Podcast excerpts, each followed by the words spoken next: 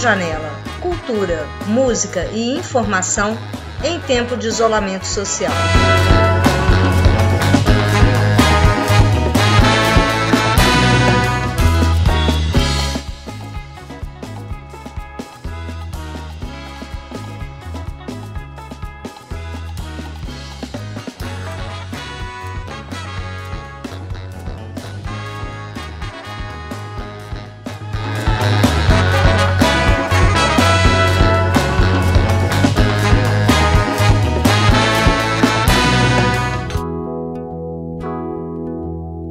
Contação de histórias.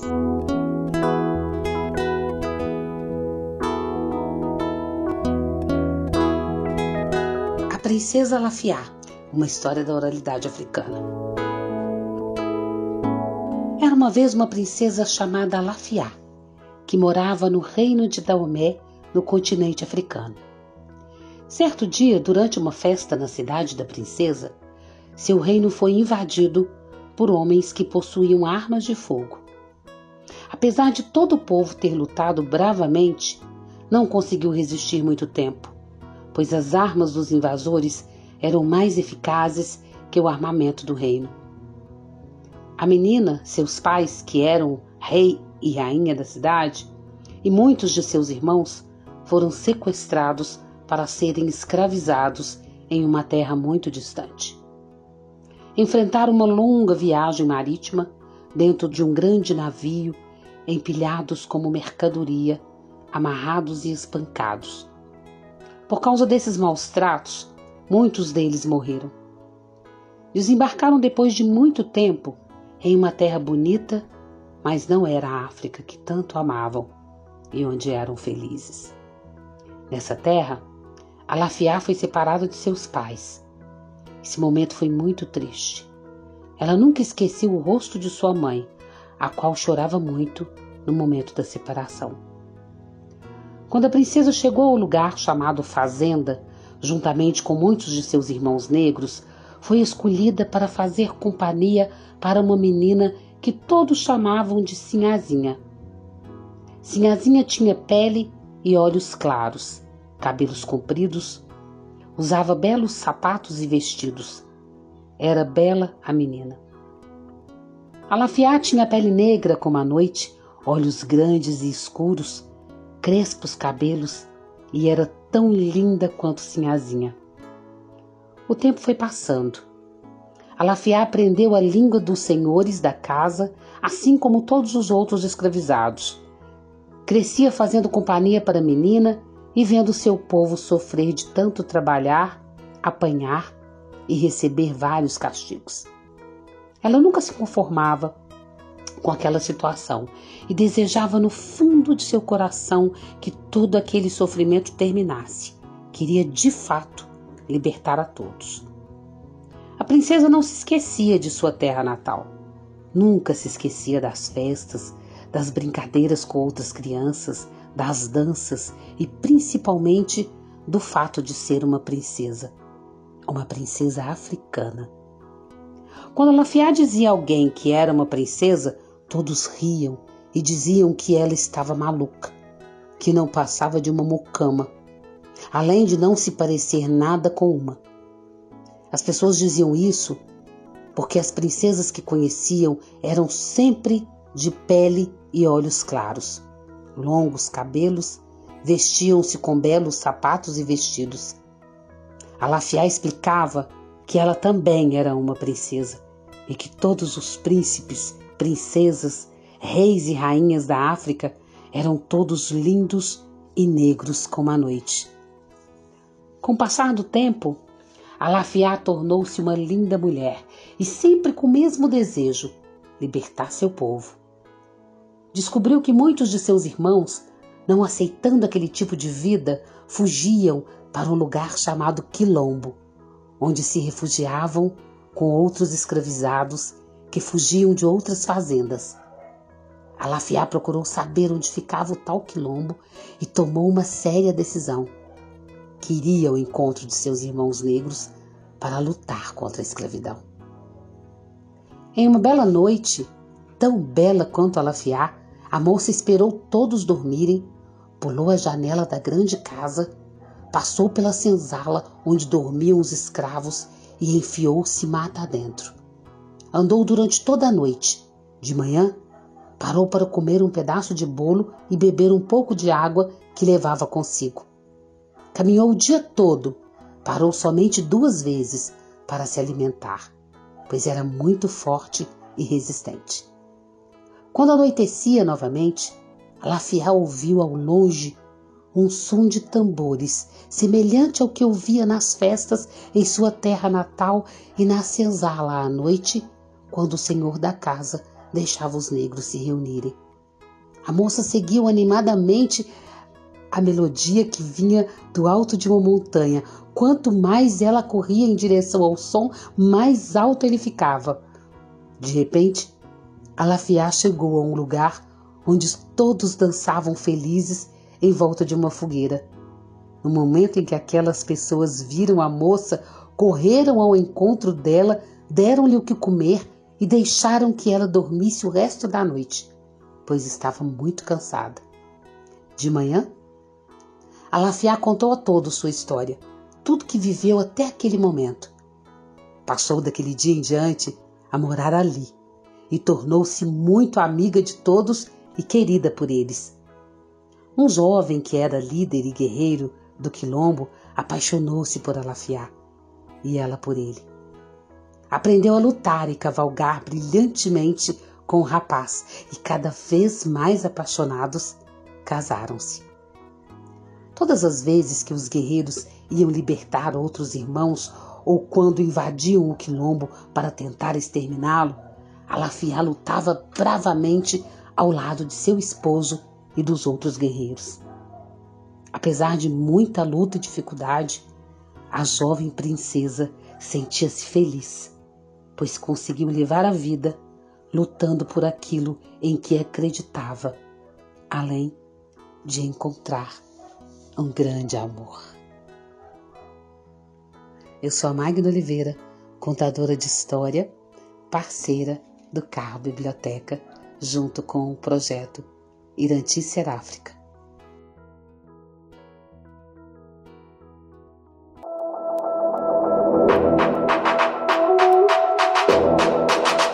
informação.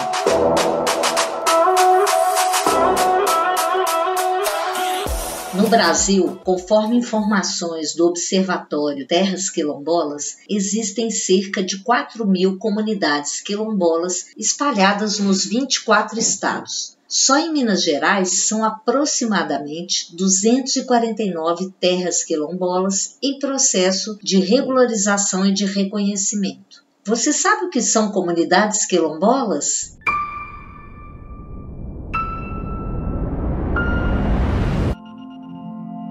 Você deve ter pensado que é um local de escravos fugidos. Bem, isso foi no passado. Hoje, as comunidades quilombolas têm seu direito ao território definido na Constituição de 1988 e continuam lutando pelo reconhecimento de suas terras. As comunidades quilombolas estão entre os grupos definidos como prioritários pelo Ministério da Saúde para receber a vacina contra a Covid-19.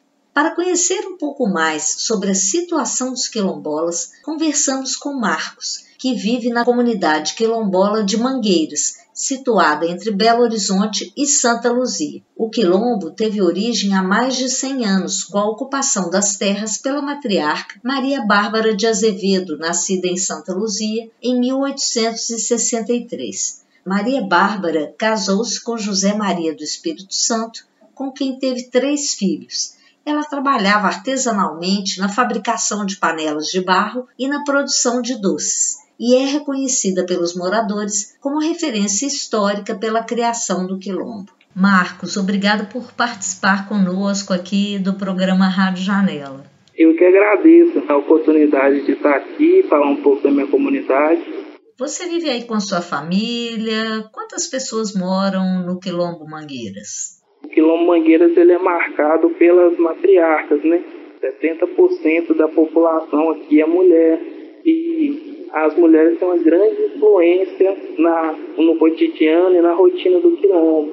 e sempre nós buscamos um ensinamento, sempre ter uma palavra de auxílio. E elas formaram o grupo Mulheres de Rocha, né, que trabalham sobre os cuidados com a mulher, entre outras coisas. Quais foram os principais problemas e desafios enfrentados pela comunidade nesse período de pandemia?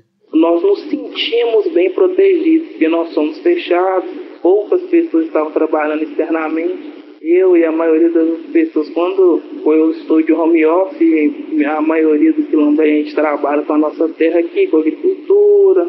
Então é um, um número bem pequeno de pessoas que poderiam trazer o vírus.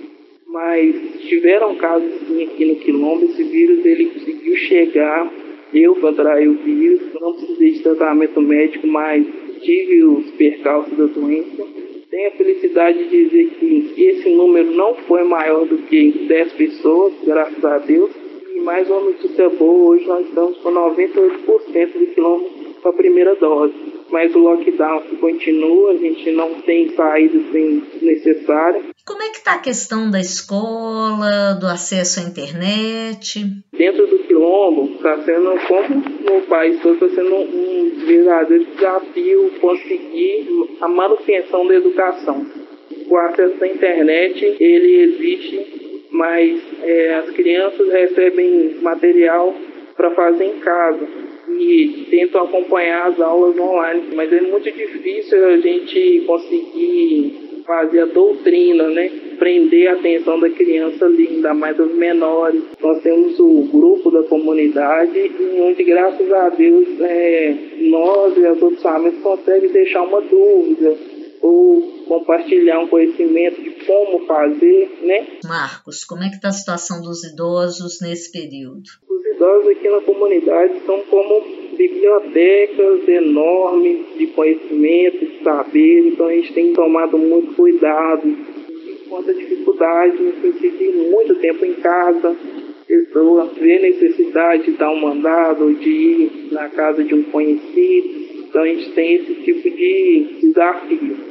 Em termos de renda e sobrevivência, quais são os desafios aí da comunidade? Algumas pessoas ficaram desempregadas nesse processo. O que a gente está fazendo é ou a gente consegue o cadastro para pegar uma cesta com doações de alimentos. A gente tem uma doação de legumes aqui às quartas-feiras. Fora essa cesta que está dando no supermercado, nós conseguimos outros mantimentos para essas pessoas. É uma luta que é uma luta de um, mas é uma luta de todos. Em 2017, o projeto da Bacia do Rio das Velhas recuperou uma nascente que vocês têm aí no Quilombo Mangueiras. Como é que está a situação dessa nascente agora? As casas próximas do quilombo, porque o quilombo é em formato de vale, então eles ficam numa parte mais alta essas casas mais próximas, elas não têm saneamento, elas têm fossa ou o cano virado para o declive que é que já cai na nascente. Damos uma discussão com a Copasa, tentamos várias vezes, falando que é um problema social, não é só essa agressão ambiental, porque a água é um bem de todos, né? Mas o próprio Novo Laje, precisa de um saneamento básico, a Copasa regularizou a maioria dos esgotos, mas problemas de terceiros que acabam nos atingindo. E por fim, qual sua mensagem final aí para os ouvintes da Rádio Janela? Eu sou quilombola, então a minha cultura ela remete a vários povos por causa da nossa mistura. Teve que vir essa pandemia para a gente ver que nós somos todos iguais, que não tem distinção, não tem classe social, nós temos que ter um só, que nós sejamos mais iguais, que nós sejamos mais um só, que, que nós pensemos mais dessa forma. O bem-estar do outro, o bem-estar da natureza, o bem-estar consigo mesmo. Marcos, então muito obrigada pela sua colaboração aqui com o programa Rádio Janela. Eu que agradeço, tem tudo. A comunidade está, tipo, muito grata só tenho a agradecer essa oportunidade, essa visibilidade. Fique em casa sempre que possível. Lave as mãos com água e sabão e, se precisar sair de casa, use máscara e mantenha o distanciamento de 2 metros de outras pessoas. Exija das autoridades vacina para todos, pois o direito à vida é a base de todos os direitos. No mais, fique tranquilo, tudo isso vai passar. Fique vivo, fique em casa. Fique tranquilo, tudo isso vai passar. Parte das histórias que um dia vamos contar. Vai ficar tudo bem, não há o que temer. Juntos somos invencíveis, acredite em você. Fique tranquilo, tudo isso vai passar. Fará parte das histórias que um dia vamos contar. Vai ficar tudo bem, não há o que temer. Juntos somos invencíveis, acredite em você. Fala da janela. Democracia é o povo. A gente tem que ir pra rua pra lutar pela nossa vida. Pra gente ficar calado. A gente tava lutando pela nossa democracia. É porque o governo não dá mais pra gente ficar calado. Acho que uma palavra que define muito bem a democracia atualmente é a luta.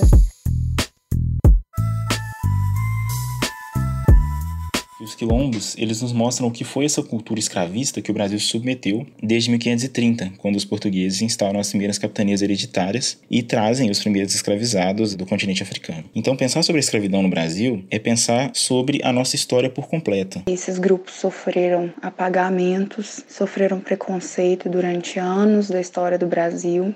São comunidades que preservam cultura e saberes ancestrais e mantêm um modo de organização social onde se prevalece a valorização da coletividade. Eles influenciaram toda a cultura e a história do nosso país. Nós somos o, o, o país com mais maior número de negros fora do continente africano e mesmo assim nós somos um país extremamente racista, justamente porque a gente não olha para nossas origens. Para a elite branca que por décadas escreveu e, e contou a história do Brasil, para eles é importante dizer que a escravidão acabou. Quando a gente fala dos quilombos, não é porque essa repressão armada né, aos quilombos acabou que eles devem deixar de existir, porque eles são o maior símbolo da resistência brasileira. Quando a gente deixa de olhar para esse aspecto cultural negro que existe no Brasil, é quando esse racismo estrutural começa. Força a luta das comunidades pretas no Brasil pelo direito de viver, pelo direito de ser respeitado e pelo direito de poder professar a própria cultura e as próprias religiões. A história dos quilombos ela é, ela é a história do Brasil, ela é a história do que a gente foi e do que a gente se tornou hoje em dia. E a gente não pode apagar isso de uma hora para outra, a gente não pode apagar esses símbolos de resistência e esquecer do que aconteceu no passado. Porque aí a gente não vai conseguir pensar no futuro.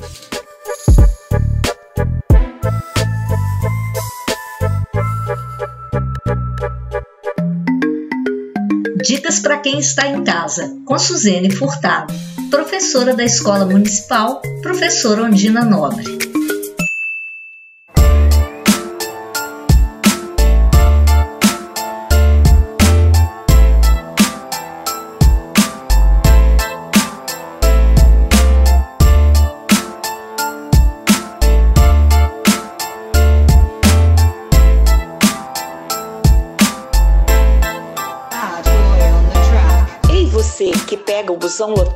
Pode ser até que esteja vacinado. Saiba, ainda é preciso ter cuidado, zelar por sua vida e pela de quem tá do seu lado.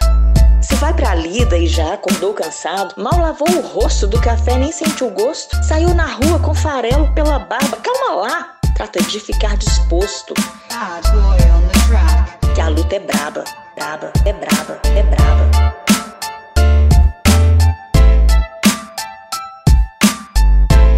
Esse busão que te leva para o trabalho não pode ser um atalho para o seu fim. Por isso, se ainda não quer ir para o céu, só saia de máscara e leve o álcool gel, o álcool gel, o álcool gel, o álcool gel.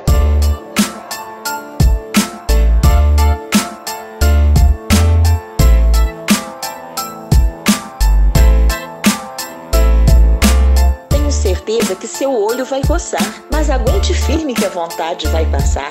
E se de repente a máscara escorregar, ajeite pelo elástico.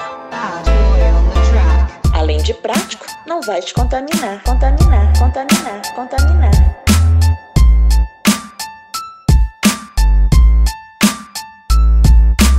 Assim que descer e chegar ao seu destino, lave bem as mãos ou use o álcool gel. E se passar pra frente essas rimas que te ensino, cara você vai merecer um troféu, troféu.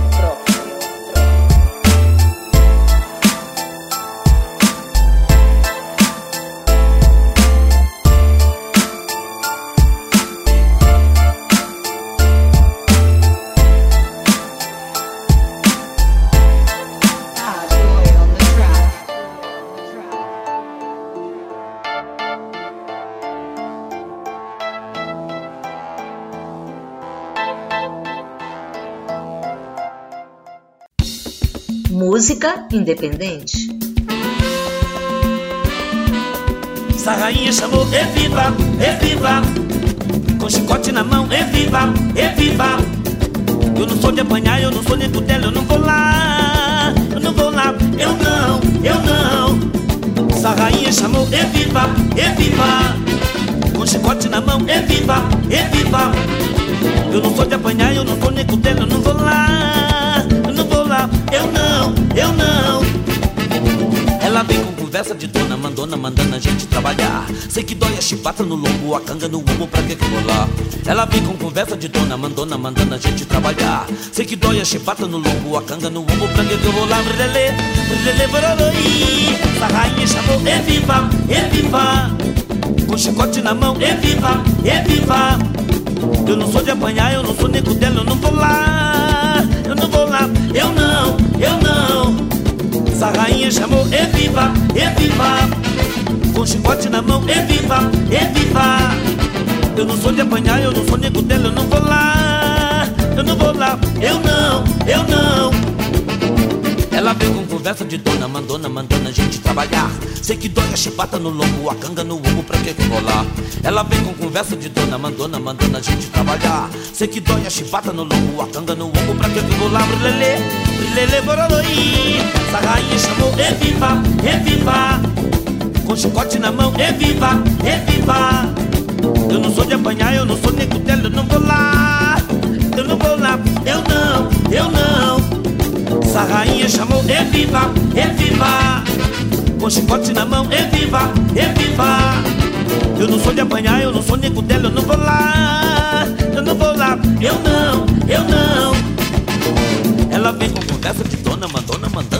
trabalhar Sei que dói a chibata no lombo, a canga no ombro, pra que que eu vou lá? Ela vem com conversa de dona, mandona, mandando a gente trabalhar Sei que dói a chibata no lombo, a canga no ombro, pra que que eu vou lá? Bororoi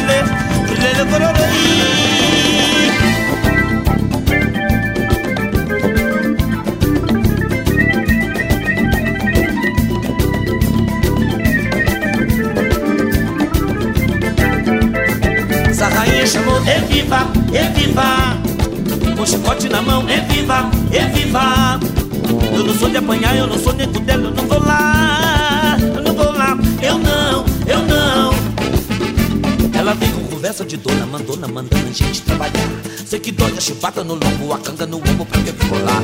Ela vem com conversa de dona, mandona, mandando a gente trabalhar. Sei que dói a chibata no lombo, a canga no ombro, pra que lá? Brilele, brilele, bororoi Essa rainha chamou, é viva, é viva Com chicote na mão, é viva, é viva Eu não sou de apanhar, eu não sou nego dela, eu não vou lá Eu não vou lá, eu não, eu não Essa rainha chamou, é viva, é viva Sarrainha, de Maurício Tizumba.